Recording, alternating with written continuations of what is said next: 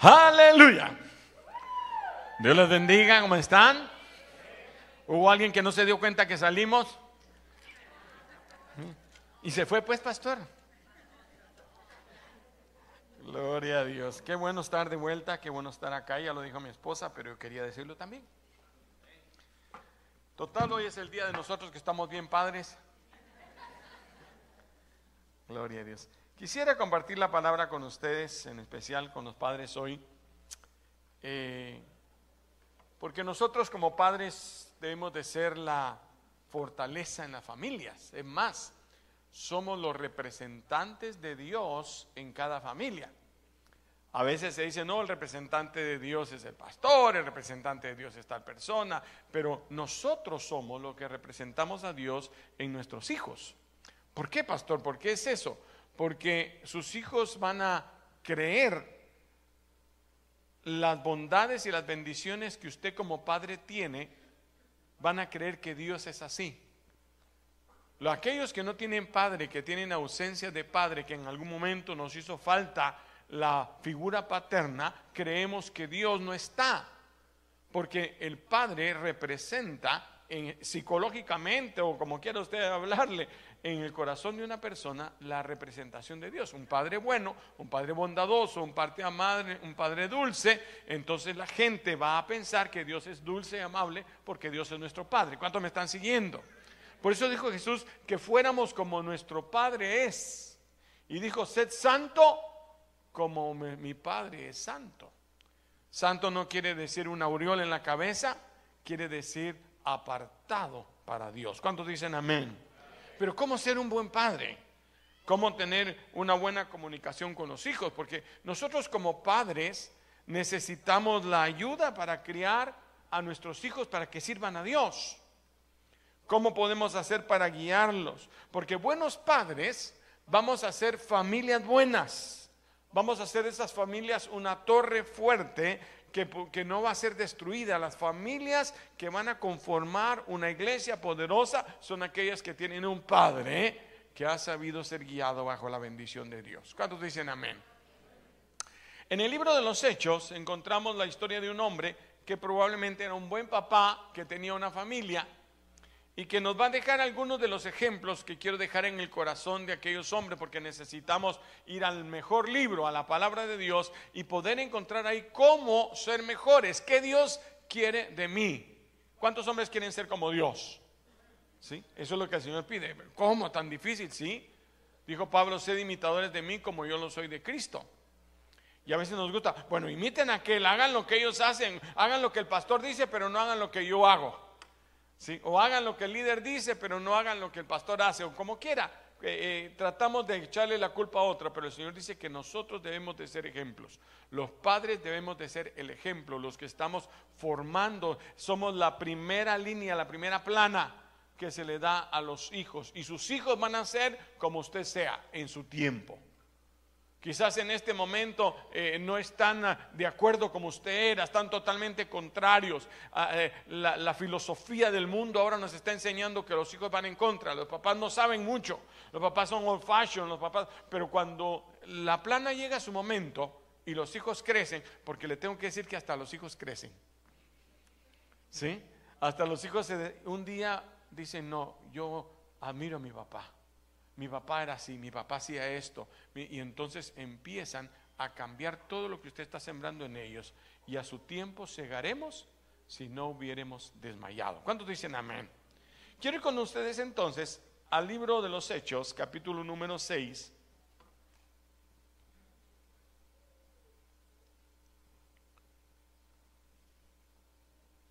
Libro de los Hechos, capítulo número 6.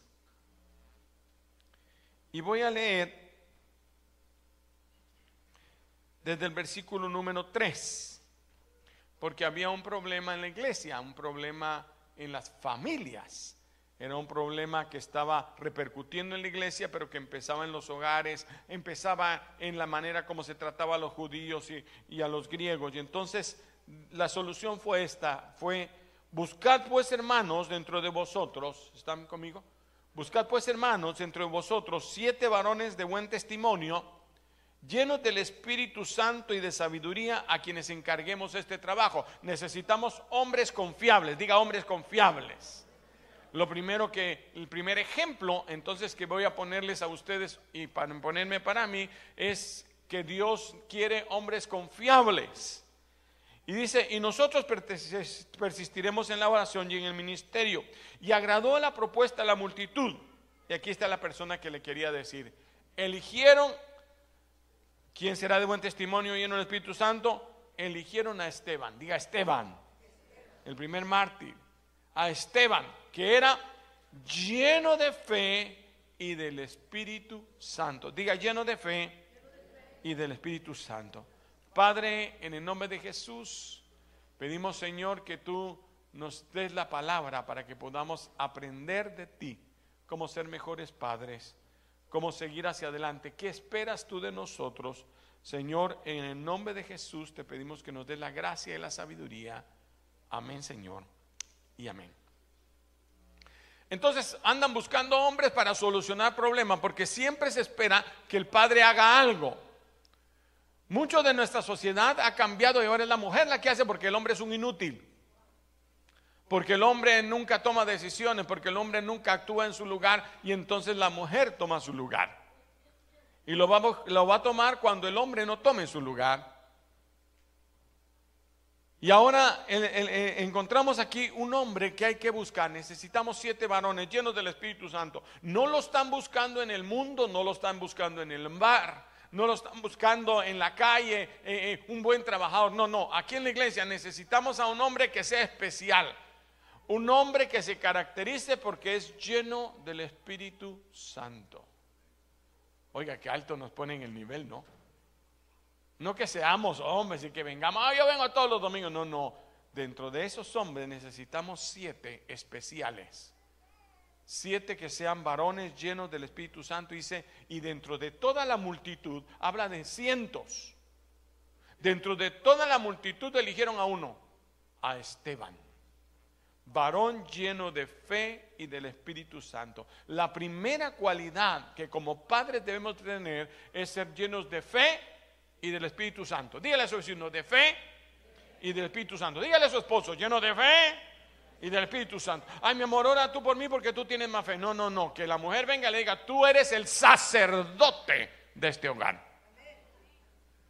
No es la sacerdotisa del hogar. No estoy regañando a nadie. Si no tiene esposa, pues ni modo le tocó.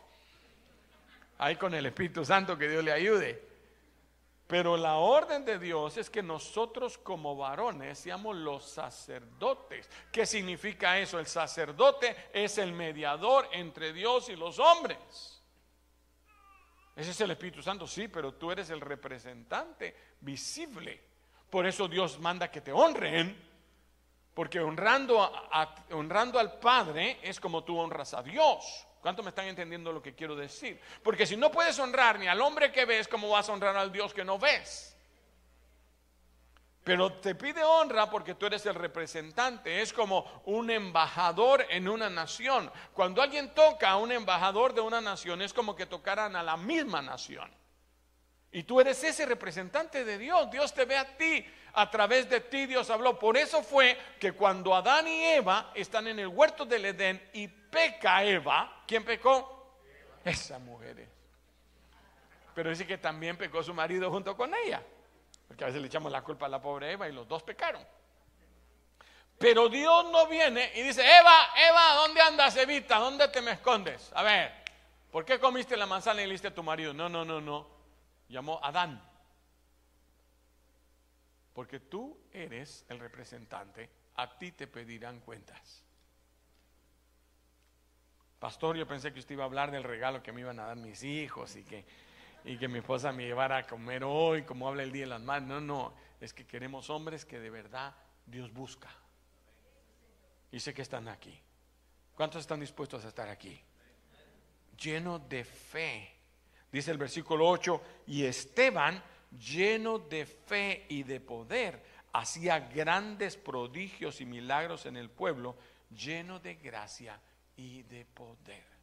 Necesitamos hombres que se levanten.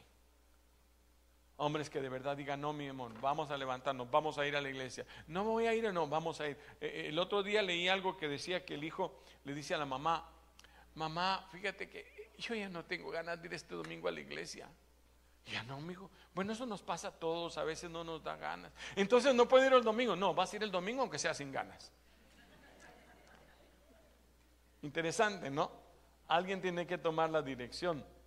Y Dios escoge al hombre para que sea cabeza. ¿Cuántos hombres les gusta ser cabezas? Pero como cabeza eres responsable. Pero como cabeza tú eres el responsable de lo que pasa debajo de ti. Porque los hombres quieren ser cabeza, pero que su mujer tome las decisiones. El hombre quiere ser cabeza, pero ellos no quieren tomar responsabilidades.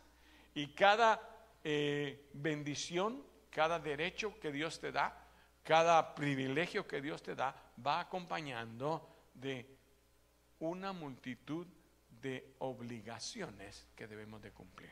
¿Cuánto me están siguiendo? Dice que algo más tenía Esteban, verso 15.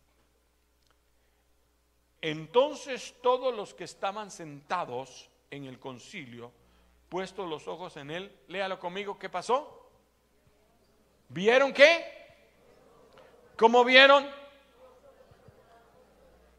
Oiga, no solo sus hijos, no solo tu esposa vas a representar a Dios en ellos, sino los que están alrededor tuyo.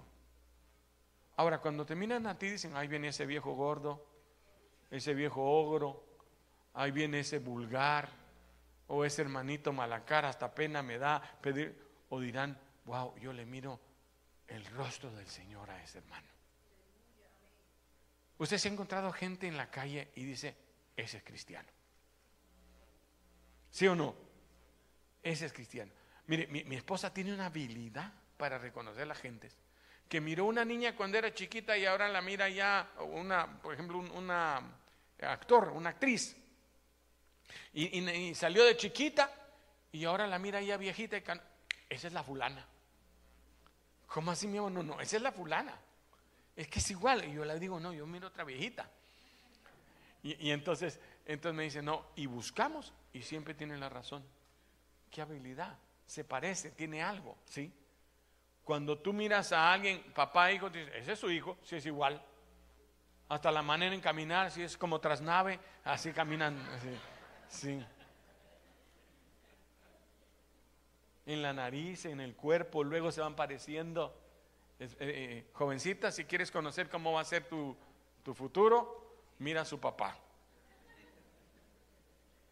Así va a ser él. Igual los hombres, pero lo voy a dejar ahí. Pero, ¿qué quiero decir con esto? Que tú te vas a parecer a tu padre. Y entonces tú como padre te deben de ver como tu padre.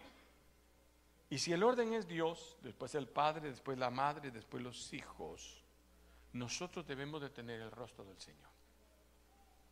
Que cuando alguien te mire en la calle y le diga, usted tiene algo diferente, usted es especial, usted, sí, sí, yo conozco a Jesús. Hay gente linda que, uno le encuentra en la calle y, en cualquier lado y dice, no, no, ese debe ser cristiano. Ahora, cuando miras, cuando te miran padre, ¿qué dicen de ti? ¿Qué dicen de tu palabra? ¿Vale tu palabra? Porque si tu palabra no vale, no van a creer la Biblia. Si tú haces promesas y tus palabras no se cumplen, van a decir, Dios debe ser igual que mi papá, que no cumple. Por eso, cuando vieron este varón, dice, vieron su rostro como el rostro de un ángel. Tu rostro reflejará la gloria de Dios. Hermano, pero ¿cómo hago yo desde que eh, soy niño? Pues me amargué, yo vivo así con cara de enojado. Cuando tú pases tiempo con el Señor, te vas a parecer a Él. Hay gente que le pregunta, ¿usted dónde es? ¿Parece de Guatemala? No, no, yo soy de México. Sí, pero habla como el pastor. Sí. Algo tienes, el acento ya dice puchica. Sí. Hay, palabritas que vamos aprendiendo que, al principio yo no lo entiendo al pastor y ahora ya me entiende. ¿Sí? Porque se va pareciendo a lo que oye, a lo, con el que platica, con el amigo con el que anda. Por eso también hay algunos que van cambiando de cara y se les va poniendo una cara fea. Porque con el amigo que andan, se van a parecer a Él. Dime con quién andas.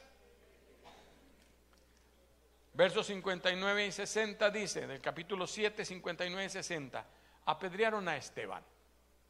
¿Ya? Y mientras él invocaba a Dios, decía, Señor Jesús, recibe mi espíritu. Y arrodillándose clamó a gran voz, Señor, no les tomes en cuenta este pecado. Y habiendo hecho esto, durmió. Él fue fiel hasta la muerte, dando testimonio de su Salvador. ¿Usted cree que eso no marca el corazón de un hijo? Padres que de verdad buscan a Dios. Mire, de momento se burlarán, de momento se enojarán, Dirán, no es que tan, mis papás que, tan eh, eh, cuadrados, que, que tan religiosos, que quieren. Pero cuando ellos llegan al momento de las decisiones, van a decir, a mi papá lo bendecía el Señor, a mi mamá la bendecía el Señor como ella caminaba, porque somos padres que aprendimos a caminar en la fe y en el temor de Dios.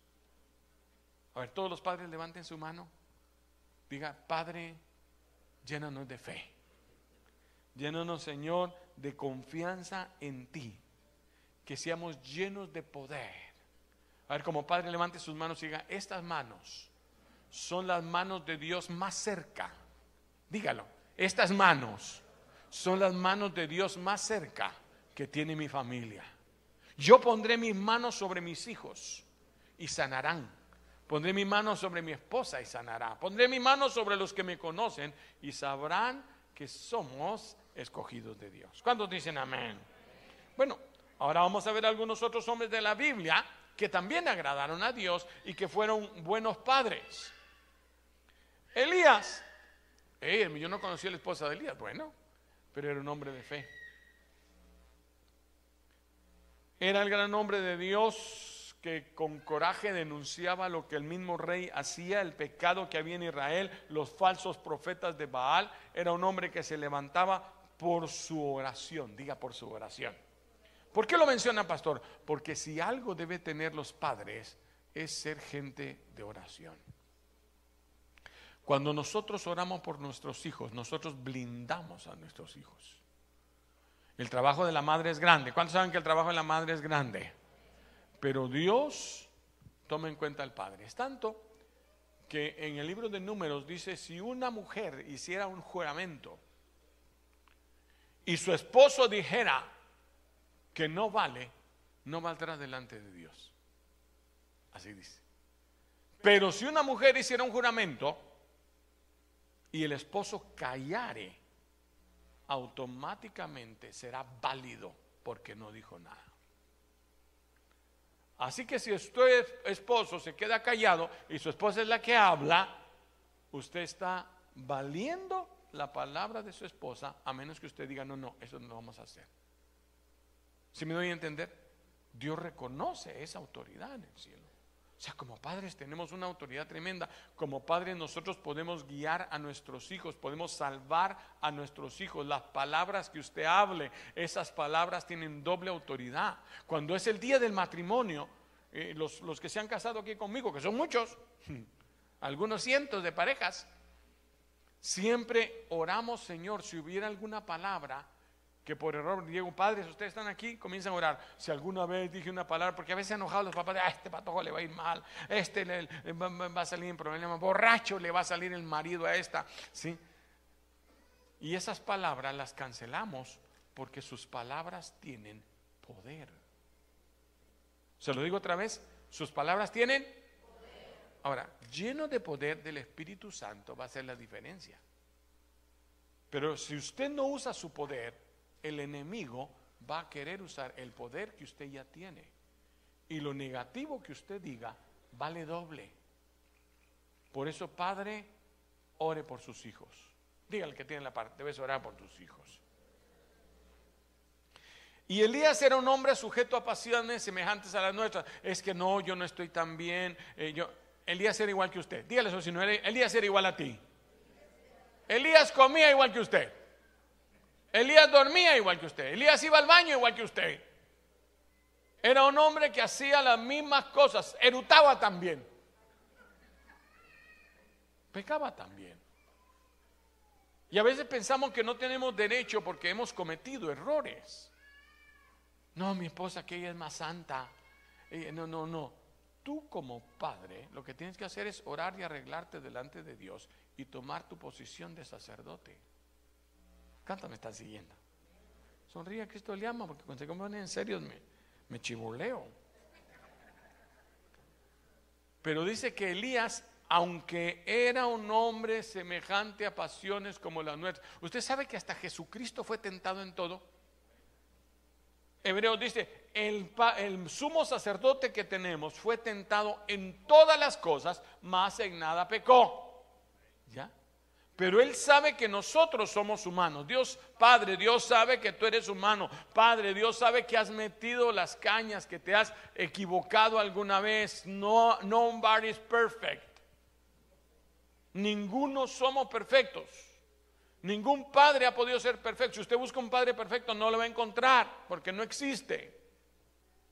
Pero entre nuestra imperfección, Dios se glorifica en ti y Dios confía en ti. Padre, Dios confía en ti. Y tu palabra vale Si no lo has hecho, ahora es el momento de empezar a orar por él.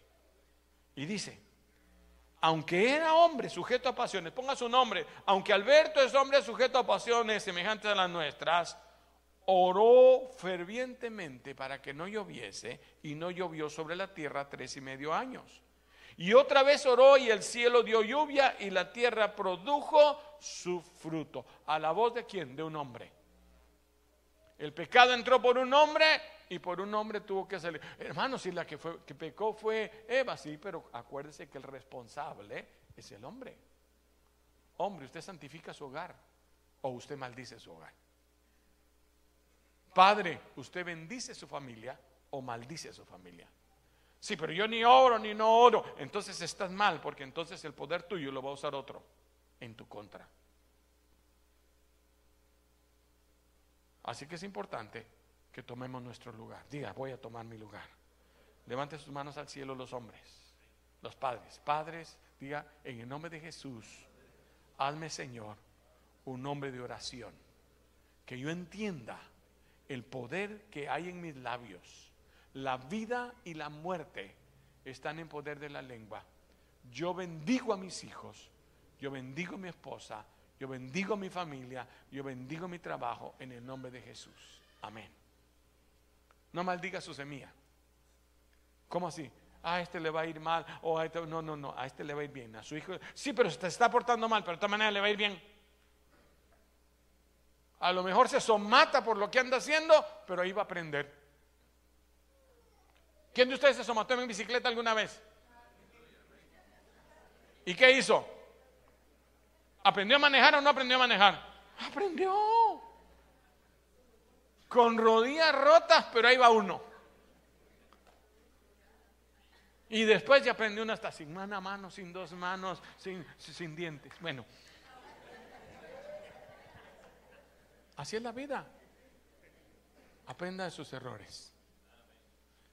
Y el tercero, que quiero hablarle, es uno que me importa detenerme un poco en él porque nos enseña mucho, porque este sí fue claramente un padre victorioso. Ese hombre se llama Noé. Diga Noé. Varón justo en todas sus generaciones. Mire, no dice que salvó Noé a sus hijos porque sus hijos no pecaban o porque no hacían pecado. Dice que él era justo en sus generaciones que él había logrado mantener sus generaciones.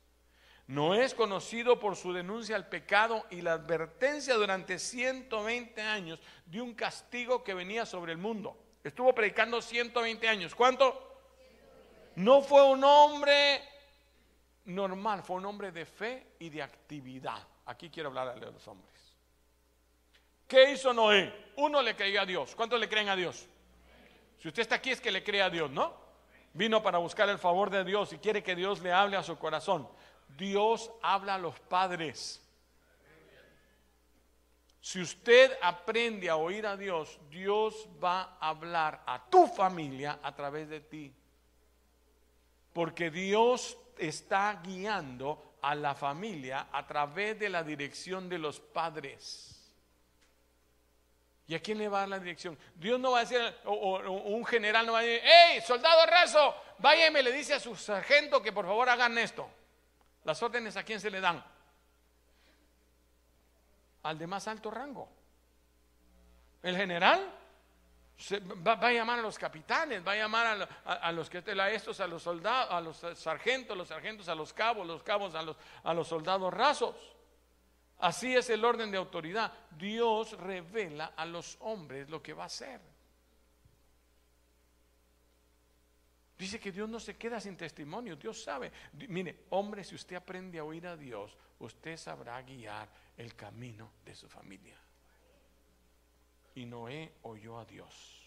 Hebreos capítulo 11, verso 7 dice, por la fe, ya dijimos que somos hombres de fe, cuando fue advertido por Dios acerca de las cosas que aún no se veían, con temor preparó el arca en su casa en que se salvasen y por esa fe condenó al mundo y fue hecho heredero de la justicia que viene por Dios.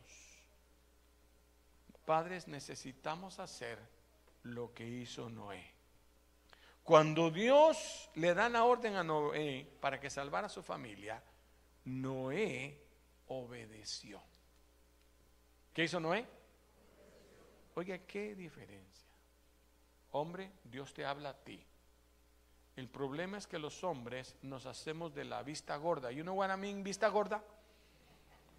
No sé qué tenga que ver la vista gorda y la vista flaca, pero hacemos como que no vemos, como que no oímos, como que no.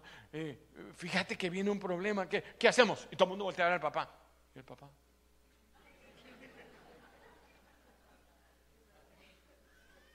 Dice que el pueblo sin dirección perece. La familia sin dirección perece. Así que, Padre, necesitamos aprender a oír a Dios. Y cuando Dios nos ha hablado, necesitamos obedecer. Diga obedecer. 6.22 dice de Génesis, Noé lo hizo así. Todo lo hizo conforme a lo que Dios había mandado. Lo que Dios más necesita es hombres, padres obedientes, que hagamos conforme a lo que Dios quiere. Yo reto a los hombres que viven aquí, hagamos lo que Dios quiere. Hubo un tiempo en que yo me deprimí mucho. Hubo un hombre de Dios, un, siervo de Dios al que yo honraba mucho, le, decía, wow, lo oía siempre, me gustaba oír su mensaje. Y de repente la noticia que él había caído. Lo descubrieron, le hicieron un relajo, se vino su ministerio abajo y me entró una depresión en mi corazón. Todos vamos a caer. No somos capaces de seguir adelante. Si hasta estos hombres grandes que yo admiraba tanto y empecé a buscar ayuda con, con mi pastor cercano, y fui con mi pastor y me, dijeron, no, no, no tiene tiempo, él está hablando unas cosas ahorita, no ha oído del mamut y no ha hablado, eh, decían la palabra mamut que el Señor está hablando. Y yo decía, pero yo lo que necesito es que oren por mí, no mamut. Yo no quiero comerme un steak de mamut, que era lo que era una palabra profunda, no. Yo quiero que me ponga la mano encima, quiero saber que, que puedo seguir adelante. Y me deprimí más. Me vine a Estados Unidos a buscar a, otro amigo, nombre de Dios, y él me dijo, Alberto, ¿qué pasa? Es que yo ya no creo en ningún hombre, le dijo, todos somos iguales, todos fallamos. Sí, me dijo, si somos humanos, pero ¿por qué no es usted el primero en hacer las cosas bien? ¿Por qué no empieza a enseñar que, que podemos ser buenos hombres de Dios? Y dije, de verdad, vamos a buscar hombres que quieran hacer las cosas como Dios quiere que se hagan. ¿Cuántos dicen amén? La obediencia tiene un precio muy alto. Requiere una negación diaria de muchas cosas. Diaria, todos los días hay tentaciones, todos los días hay problemas. Pero cuán honrados se sienten los hijos con un buen padre. Yo lo he dicho alguna vez, hay mujeres que se divorcian del marido ya viejitas. ¿Sí? Ya cuando, cuando tal vez ya, ya, ya tienen qué, bueno, no digo cuántos años, pero muchos años. 20 años de haberse separado el marido, pero dice, mi hijo, yo me quiero divorciar de tu papá. Pues, mami, si ya tiene 20 años de haber separado, sí, pero me quiero divorciar de, ya no quiero su nombre.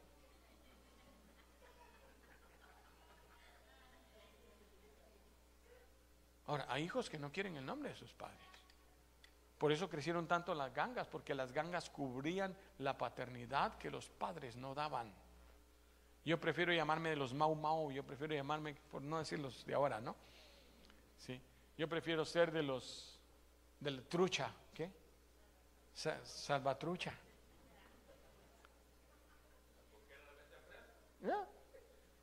Quiero ser de, no sé, alguien que me, que me valore porque mi apellido no me valora. Porque mi papá no me ha dado a valer. Porque tú vales lo que vale tu palabra. Hombre, tú vales lo que vale tu palabra.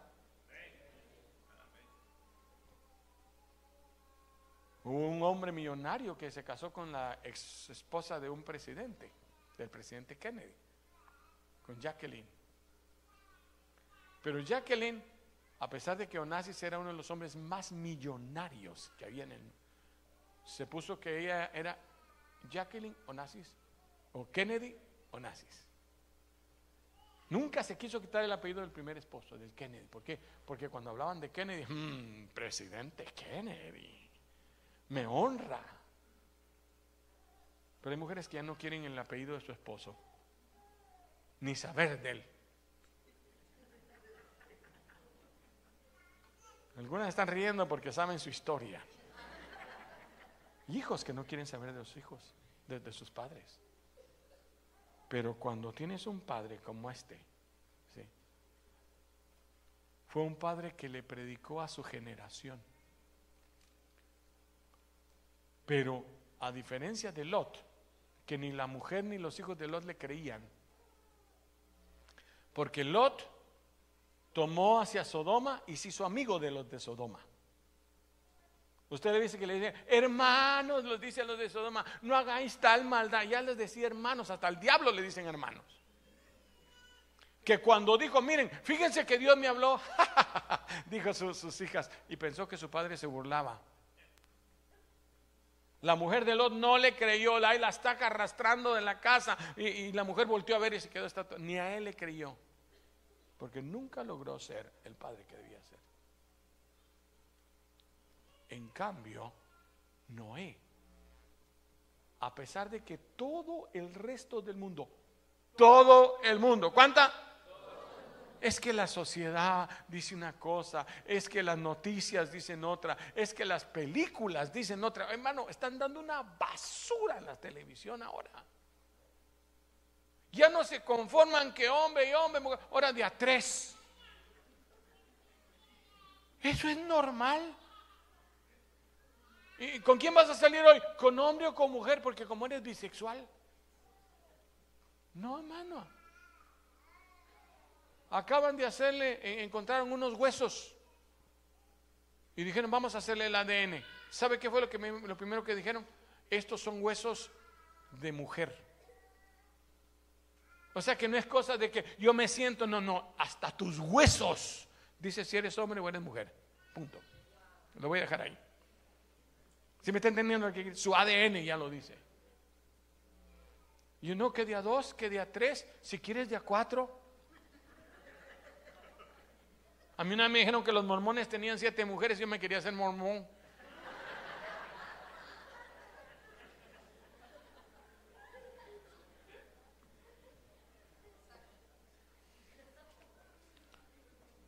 Su única audiencia real fue su familia en Noé.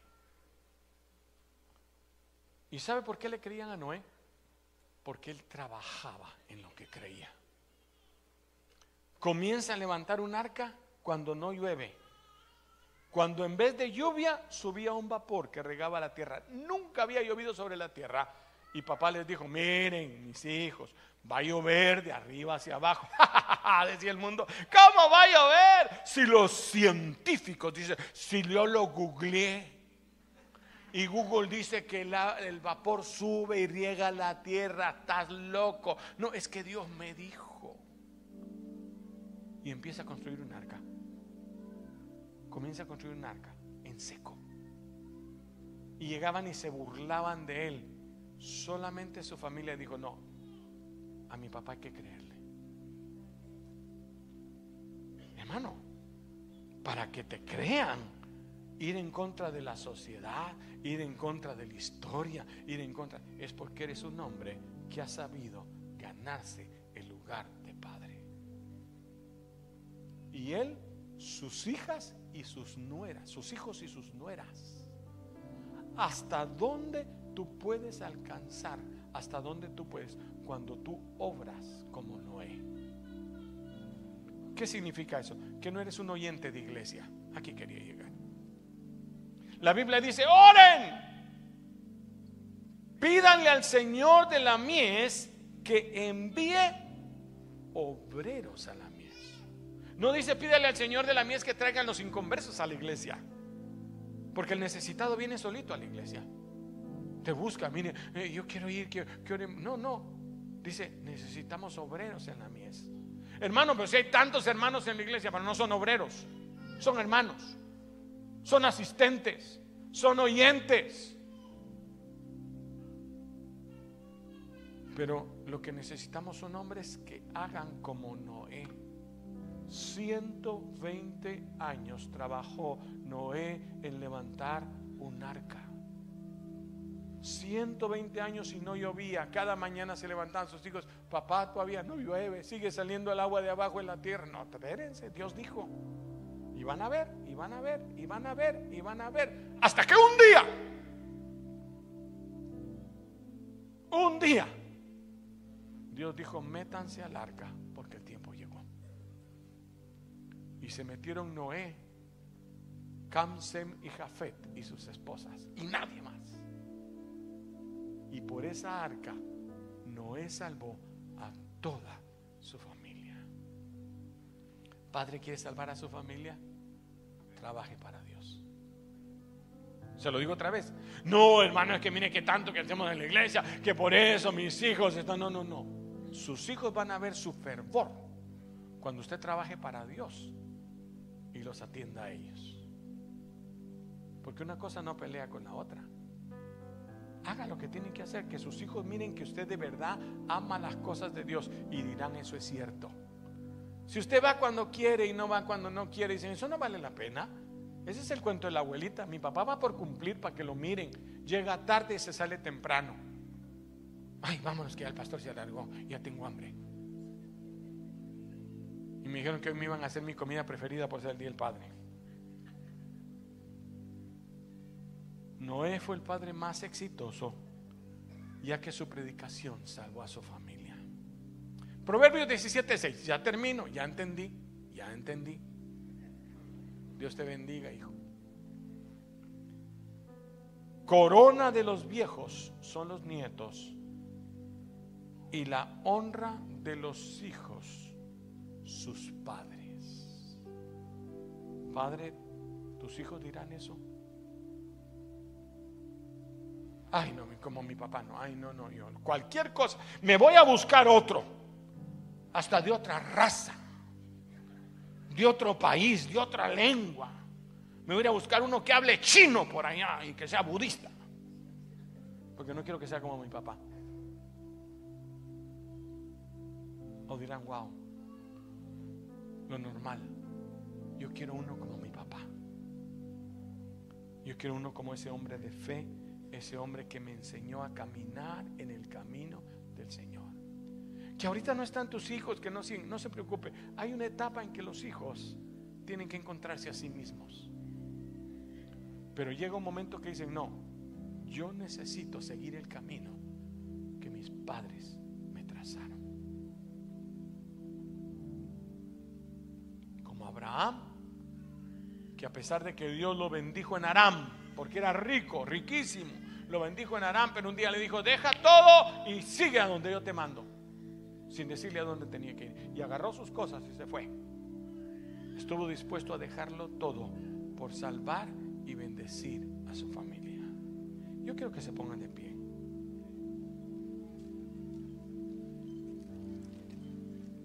Romanos 4:18, si me lo puedes poner. Él creyó esperanza contra esperanza para llegar a ser padre de muchas gentes conforme a lo que había dicho. Lea conmigo la última frase. Como tú seas, así será tu descendencia. No solo tus hijos, sino los hijos de tus hijos. El único que puede quebrar las maldiciones del pasado eres tú y bendecir a tu familia. Yo un día tomé una decisión. Yo vengo de dos familias de borrachos, que me perdone mi familia linda. Donde varios se murieron de tomar. Donde todo lo que pasaba eran pleitos de borracheras padres a los hijos y los hijos a los nietos y todos saliendo en lo mismo. Y un día tomé una decisión cuando conocí a Jesús. Nunca quiero emborracharme. Yo voy a cambiar el destino que traía mi familia. Solo no puedes. Por eso necesité a Jesús. Es más, cada vez que yo tenía un problema, el, el diablo venía a mi mente, tal vez si te emborrachas, vas, a dejar de sentir eso. Por eso la gente se emborracha porque quieren olvidar los problemas que tienen. Olvídalos. Pero la misericordia de Dios me alcanzó. Y puede quebrantar el argumento. Y yo sé que ahora mis hijos y los hijos de mis hijos y los hijos de los hijos de mis hijos de mis hijos tendrán la bendición que un padre una vez tuvo, porque así será tu descendencia.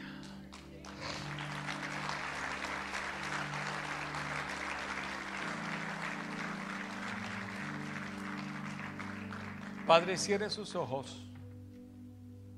No se preocupe que lo que ha enseñado como cristiano no lo han oído sus hijos. Tienen su tiempo. Moisés fue regalado a los tres meses a la casa de Faraón. No tuvo la oportunidad de crecer en una iglesia, de crecer en el judaísmo o, en, en la oración de los hebreos, en el Dios de los hebreos. Pero fue creciendo y creciendo. Hasta que un día cuando supo la verdad, dijo yo soy hebreo. Y la fortaleza de sus padres vino sobre él. Y por la fe Moisés, hecho ya grande, rehusó llamarse hijo de la hija de Faraón, escogiendo antes ser maltratado con el pueblo de Dios que gozar de los deleites temporales del pecado, teniendo mayores riquezas en el vituperio de Cristo que en los tesoros de los egipcios, porque tenía puesta su mirada en el ganado. ¿Qué quiero decirle? Transcribió de generación a generación hay una promesa de Dios. Si su hijo no anda caminando, dígale Señor, mis hijos heredarán mi bendición de buscarte a ti. Y yo te voy a buscar y ellos te buscarán a ti. Una madre le decía a un predicador, que yo lo oí predicar en cierta ocasión. Él se emborrachaba y la mamá le decía un día, hijo, tú estarás predicando en ese púlpito. Nah, esa es mi mamá.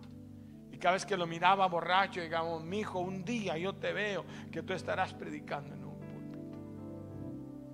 Pero resulta que la mamá murió. Y aquel hombre tomó una decisión ahí. Nunca más voy a tomar. Y cuando yo lo oí predicar, dijo, mi mamá me decía, un día te voy a ver predicando en ese púlpito me vio en el púlpito o no me vio ahora, ella me vio desde antes y murió pero ahora se ha cumplido, yo soy ese predicador. Y todos lloramos con él. Porque la promesa de Dios es real. Padres, vamos a hacer una oración. Esposas, hagan esa oración por ustedes, por sus hijos, por aquellos que un día van a ser padres. Y en esa oración vamos a decir, Señor, queremos ser esos padres que tú quieres que seamos. Que no levantamos las manos al cielo.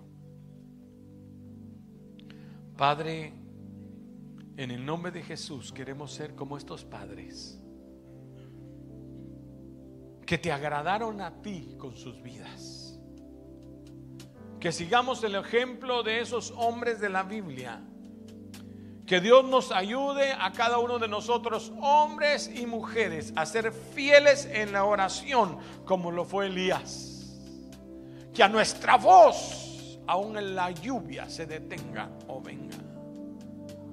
Señor, que seamos tan activos como lo fue Noé, que 120 años trabajó en lo que parecía algo infructuoso hasta el momento que salvó a toda la humanidad. Y hoy todos nosotros gozamos de haber sobrevivido en Noé. Porque Él te creyó a ti y trabajó en la obra de Dios.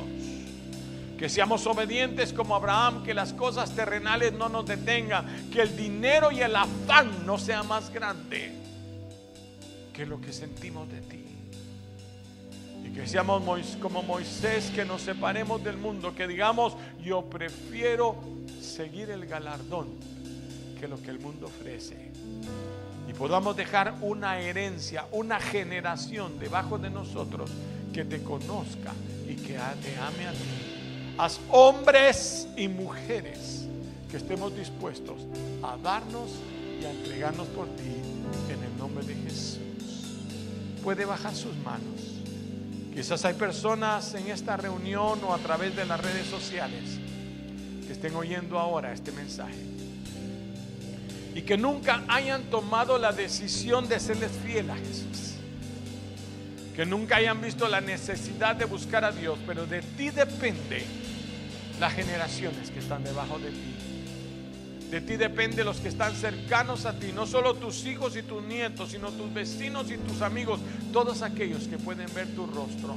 Sé que no puedes cambiar por sí solo, pero hoy podemos decirle, Señor, yo quiero que tú entres en mi corazón. La Biblia promete que todo aquel que le clame, Él le va a responder. Que si clamares el nombre del Señor, serás salvo que si no has podido dejar el pasado, Dios puede dejar atrás el pasado y darte una nueva oportunidad. ¿Qué tienes que hacer?